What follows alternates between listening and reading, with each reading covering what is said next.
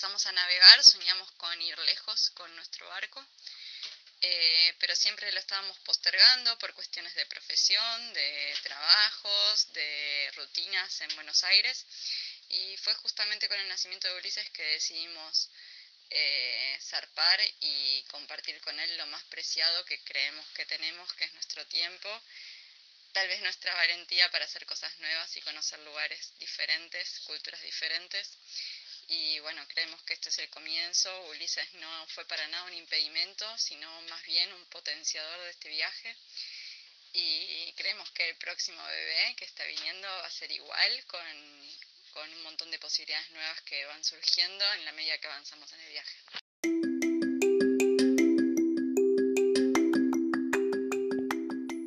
Connie y Juan se conocen desde muy chicos. Juntos descubrieron que viajar era una forma de vida y que los unía como pareja. Pero descubrieron en la navegación un mundo que les permitía vivir en y con la naturaleza, sin soñar con un mundo material, más bien entregarse al tiempo y al amor por la libertad. Desde las costas de Brasil, Connie, Juan, Ulises, Lula y un pequeño bebé en camino son los integrantes y protagonistas de una embarcación llena de magia. Bienvenidos a bordo del barco amarillo. Bienvenidos a un nuevo episodio de Embarcados.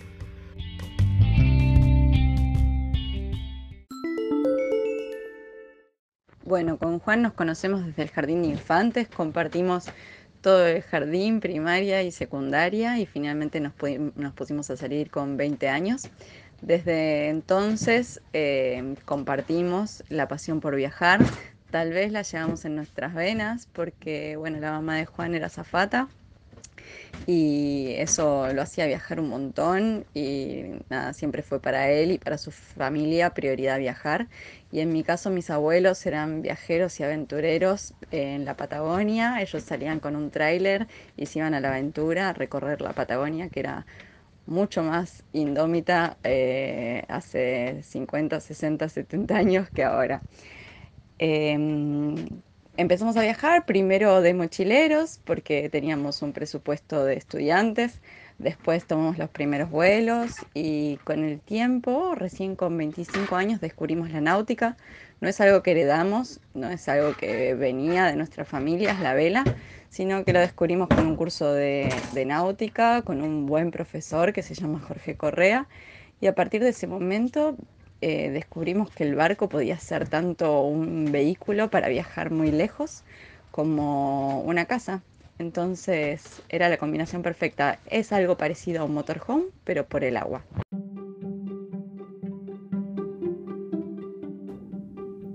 ¿Cómo es la vida a bordo para una familia tipo en contacto con la naturaleza?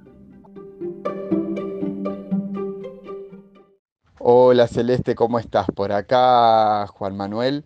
Eh, respecto a cómo es la vida a bordo, ¿sí? embarcados, eh, la náutica no solo es una actividad o un deporte, como, como quiera llamarse, sino que para nosotros es ante todo un estilo de vida, una forma de vida. Y vivir a bordo enseña un montón por ejemplo, la austeridad.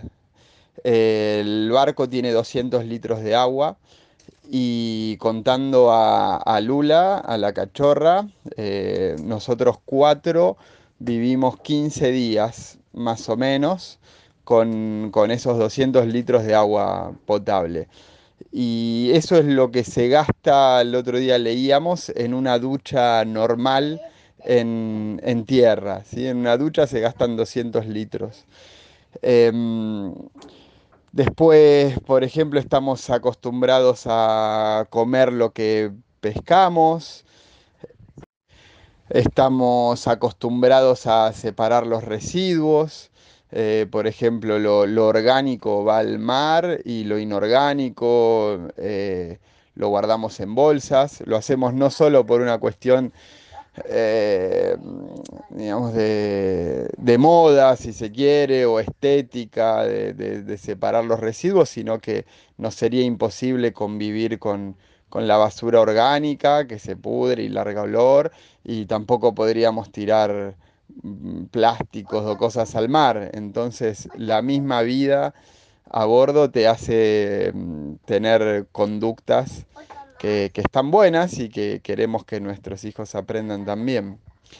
Eh, por ejemplo, la ropa o los juguetes, en el caso de Ulises también, eh, no podemos tener los placares que, teníamos en Buenos Aires. Acá hay un placar pequeño para los tres y Uli está acostumbrado a que si, por ejemplo, si entra un juguete porque le regalamos alguno que él quiere o le hacen algún regalo, hay otro juguete que tiene que dejar espacio, que tiene que salir, que se lo tenemos que regalar a alguien.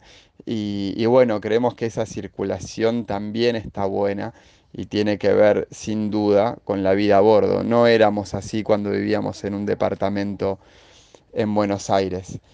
Em, uno tiene que elegir este estilo de vida y, te tiene que gustar. Quizás no sea para todo el mundo, para nosotros eh, es muy importante, es una de las partes más importantes del viaje, lo que tiene que ver con la vida a bordo.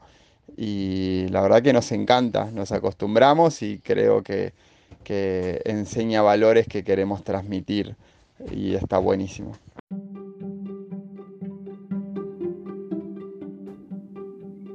Vivir con chicos y formar una familia a bordo, ¿es realmente posible?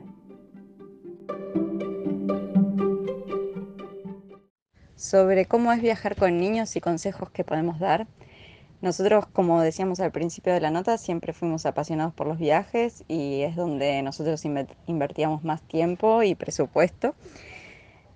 Y con yo como periodista de viajes viajaba un montón. Eso siempre la gente me decía, cuando seas madre vas a ver que no, no vas a poder ir a tal o cual lugar, que no va a ser igual. Y a Juan también, le, él navegaba todos los fines de semana, incluso días de semana salía a navegar y le decían, mira, cuando tengas un hijo vas a ver que no se puede, que no vas a tener tiempo, no vas a tener energía. Y para nosotros fue todo lo contrario, no solo que viajamos y navegamos más, sino que ahora nos dedicamos, eh, le dedicamos la vida a esto, ¿no? Eh, para nosotros Ulises no fue para nada un impedimento. Respecto a los consejos para, viajar y viajar con chicos, es bueno, el principal, eh, como dice el dicho náutico, la paciencia es virtud del buen marino. Hacer las cosas con tiempo, mm, tener bien en claro cuáles son los, digamos, los márgenes en los que uno quiere navegar. Nosotros siempre tuvimos, la, o, yo por lo menos, la, convicción de que este viaje iba a durar tanto como nosotros la pasáramos bien. Eh, es muy común ver en otros navegantes que, navegan en condiciones muy duras o, que van atrás de la adrenalina o que navegan sobrevelados con, con mucho viento y eso a veces puede ser entretenido para unos y una tortura para otros. Em, y es importante que, todos la pasen bien, ¿no? Eh, es importante poder seducir a, los amigos, a la familia, a los hijos. Si salir a navegar es sinónimo de marearse, tener miedo o, lo que fuere, bueno, nadie, nadie quiere una vida así tiene, de alguna manera tiene como que ser negocio, hay que pasarla bien. Y, para pasarla bien implica estar tranquilos, navegar en condiciones en las que cada barco, cada tripulación se considere, digamos, eh, capacitada y en condiciones y que realmente se pueda disfrutar. Eh, si uno sabe que, que no nos corren los tiempos, y, que tenemos la decisión de cuándo zarpar y cómo navegar, eso baja mucho las ansiedades y hace que la navegación sea más feliz. Otro consejo que podríamos darle a alguien que se quiera embarcar en un viaje de largo aliento es que intente no tener un rumbo o un itinerario demasiado predefinido o estricto. Cuanto más abierto y disponible esté uno, más posibilidades va a tener, más libertad de poder elegir el rumbo, de poder elegir quedarse o zarpar eh, antes o después.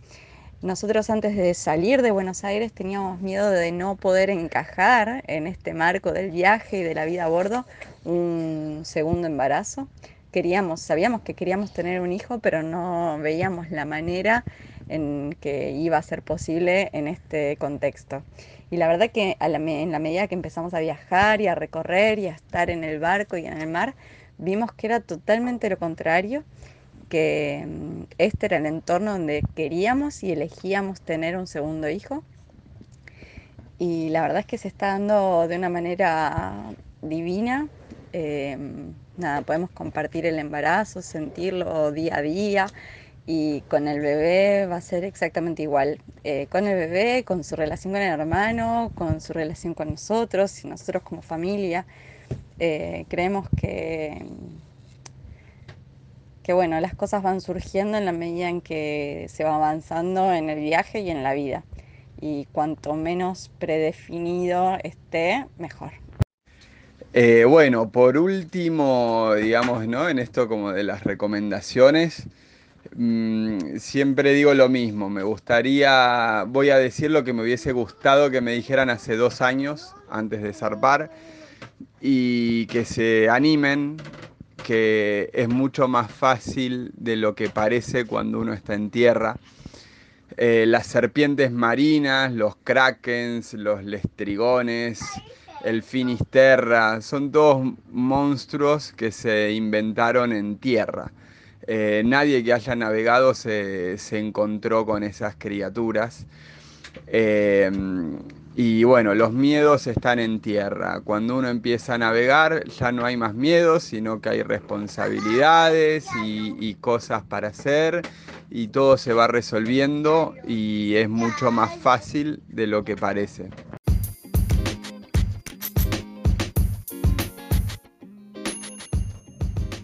Navegar y vivir embarcados es una forma de vida para la familia que vive en el barco amarillo. Juan, Connie, Ulises, Lula y próximamente un nuevo integrante de esta embarcación. Bienvenidos a bordo de Embarcados.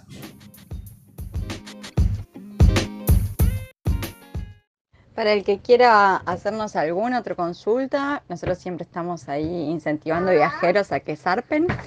Eh, nos pueden escribir a Instagram de El Barco Amarillo. En el Facebook somos Tangaroa 2. Así que cualquier cosa estamos por ahí, nos encontramos.